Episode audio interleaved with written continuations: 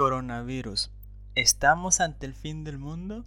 ¿Cuál debe ser la actitud cristiana frente a esta catástrofe mundial? Yo soy Alexei Rodríguez y este es el blog de Teologando Ando.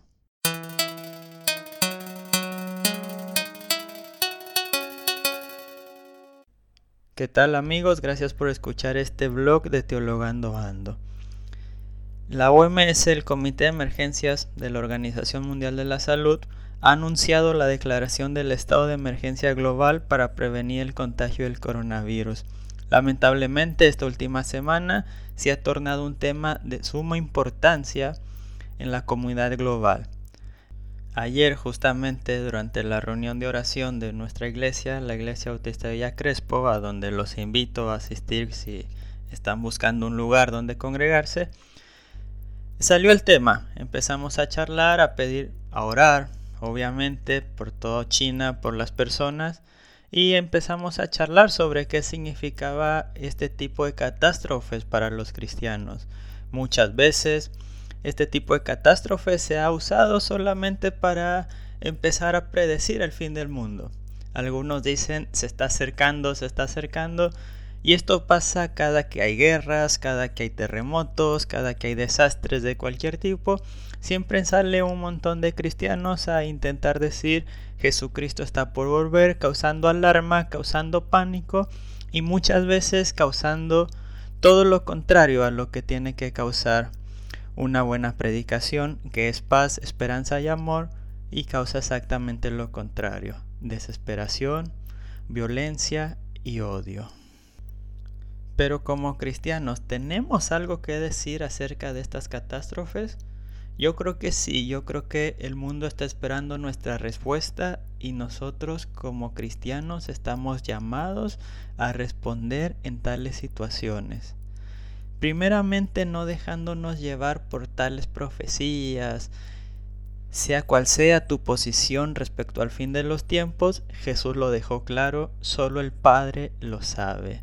No empecemos a hacer cuentas, a decir cuánto tiempo le queda al mundo, si ya se va a acabar, si no se va a acabar. La realidad es que nadie lo sabe y si ya se va a acabar, probablemente no es para causarnos miedo, temor, sino es para causarnos ánimo, prisa, sentimiento de urgencia, de amar más, de ir a predicar más, más rápido, de ir a, a rescatar a aquellos que están perdidos y no lo contrario que muchas veces causa este tipo de profecías que es encerrarnos y olvidarnos del mundo entero. También este tipo de enfermedades, este tipo de catástrofes nos hace ver lo volátil que es la vida humana. Muchos de nosotros hacemos planes como si fuéramos a vivir mil años sin saber que la muerte está a la vuelta de la esquina, aquí al lado mío. Y a veces pensando en el fin del mundo no me pongo a pensar en mi propio fin, en saber que mi vida, como dice la Biblia, es un suspiro, se termina. ¿Y cuál es la consecuencia de esto? La consecuencia para el cristiano no es tener miedo, no es perder la esperanza, al contrario, es saber que tengo poco tiempo en este mundo para cumplir mi propósito, aquello para lo cual Dios me trajo aquí. Y esto no tiene que ser causa de tristeza, al contrario, si sé que me quedan pocos días, que yo no puedo controlar mi vida, tengo que disfrutar cada día de mi vida como si fuera el último de ellos. Esto último es claramente lo que le ha dado al cristianismo ese plus dentro de sociedades en desgracias, dentro de lugares donde todo el mundo ha caído en la desesperación de la muerte, de la finitud de la vida, el cristiano tiene una esperanza que va más allá de esta vida, pero que no lo hace olvidarse de lo que tiene que hacer aquí, sino que al contrario, lo lleva a actuar a favor de los demás, lo lleva a vivir una vida digna de vivirse, sabiendo que en la eternidad va a tener el premio de eso, sabiendo que en la eternidad va a seguir amando y que el servicio que hace aquí es solamente un reflejo del servicio que va a hacer en la eternidad. Nos servimos para conseguir algo, nos servimos para llegar al cielo, servimos por amor a Jesucristo y por amor a lo que Él hizo por nosotros. Esta esperanza no es nueva y no ha sido poco para el cristianismo. les quiero recomendar un libro de Francisco José Alarcos Martínez, quien es profesor de bioética y moral fundamental en la Facultad de Teología de Granada. Él tiene un libro que se llama Ética para seducir, cinco vías para hacer creíble la ética cristiana.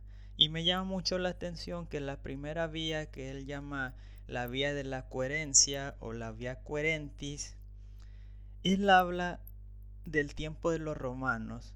Les quiero leer rápidamente algunos de los párrafos que él escribe y dice así, eh, en otros tiempos la coherencia ética cristiana era la vía segura para el divertimento en el espectáculo circense del mundo romano o para subir al patíbulo como le ocurrió a Tomás Moro.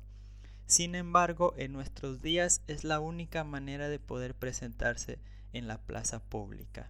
El respeto, aunque no se acepten ni los presupuestos ideológicos o creenciales, ni las actuaciones derivado de ellos, es algo que habría que empezar a ponderar como auténtico lugar teológico, un locus theologicus, sin el cual es importante, imposible la humana convivencia y la cristiana existencia.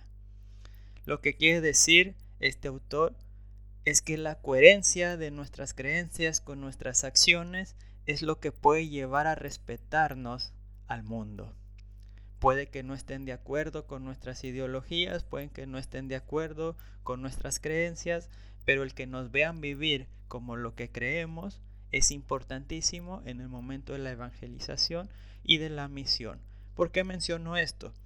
Porque él va a hablar de los tiempos de las pestes, de los tiempos de las grandes epidemias antiguas, donde claramente los cristianos fueron aquellos que destacaron por no abandonar a los enfermos, mientras que los paganos muchas veces ante el temor de la muerte, ante el miedo, optaban por abandonar incluso a su familia, los cristianos se destacaron por cuidar incluso a los enfermos que no eran de ellos, incluso a los paganos.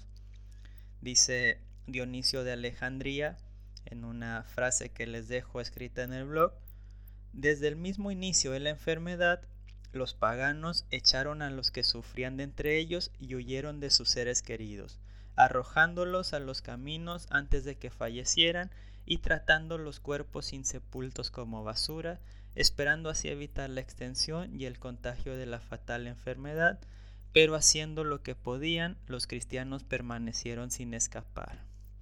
Cipriano de Cartago dejó constancia de la permanencia de los cristianos al lado de los enfermos con estas palabras.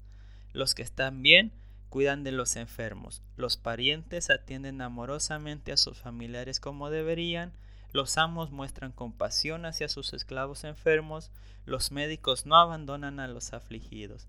Estamos aprendiendo a no temer la muerte. Y después viene otra frase de Dionisio de Alejandría.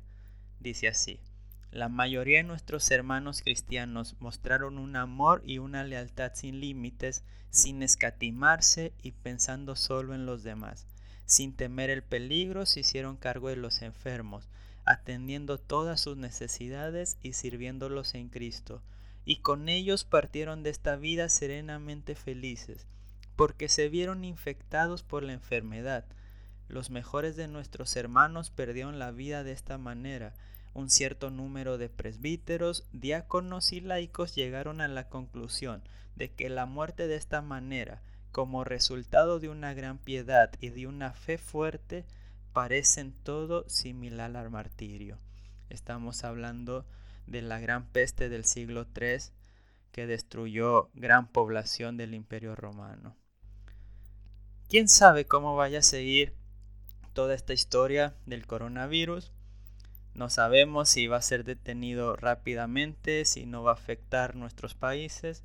Lo que sí sabemos es que desde ya es un tema para estar pensando cómo vamos a reaccionar como cristianos. Nos vamos a encerrar en nuestras iglesias, nos vamos a encerrar en nuestras casas, vamos a permitir que surjan situaciones de injusticia, por ejemplo, la discriminación que a partir de ahora están sufriendo los orientales mucho más que antes, aún sin temerla, aún sin deberla, aún viviendo lejos de los lugares.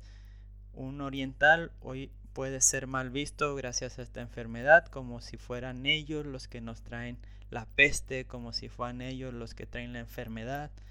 Y nosotros como cristianos tenemos que ser aquellos que muestren el amor, muestren la compasión, sabiendo que cada uno tiene sus propios problemas, tiene su propia familia, su propia enfermedad. Y llegado el momento, vamos a tener que pensar, estamos dispuestos como aquellos cristianos del siglo III, del siglo I, siglo II, siglo III, incluso siglo IV, y cristianos que a través de la historia han dado testimonio de estar ahí donde los demás no quisieron estar, de amar a aquellos que los demás no querían amar, poniendo incluso su propia vida a favor de ellos. ¿Qué piensan ustedes? ¿Cómo va a seguir este camino el coronavirus? Ojalá no se agrave, ojalá se pueda solucionar pronto, pero siempre va a surgir otra enfermedad, otra catástrofe, otro problema, porque lamentablemente este es el mundo que le estamos dejando a nuestros hijos. ¿Qué les parece si pensamos como cristianos y en vez de estar especulando sobre fechas, estar especulando sobre la venida o no de nuestro Señor Jesucristo, tomamos eso como un ánimo y una esperanza para ir a servir, amar y a rescatar a todos aquellos que están en lugares de peligro, a todos aquellos que están sufriendo no solo por enfermedad, sino por discriminación, y que seamos nosotros los que muestren ese amor, ese amor que muchas veces el mundo nos ha dicho que no mostramos. Bien amigos, espero sus comentarios, espero que les haya gustado esta entrada. Por favor, les pido que se suscriban a este podcast, también que se puedan suscribir al blog. Ya saben, tienen dos opciones de suscripciones, una que es gratis y una con la que van a apoyar este ministerio para comprar mejores herramientas, para seguir mejorando y también para poder seguir reflexionando, leyendo, etc. También pueden hacer una donación voluntaria de una sola vez. Muchas gracias por escucharme, un abrazo a todos ustedes y bendiciones.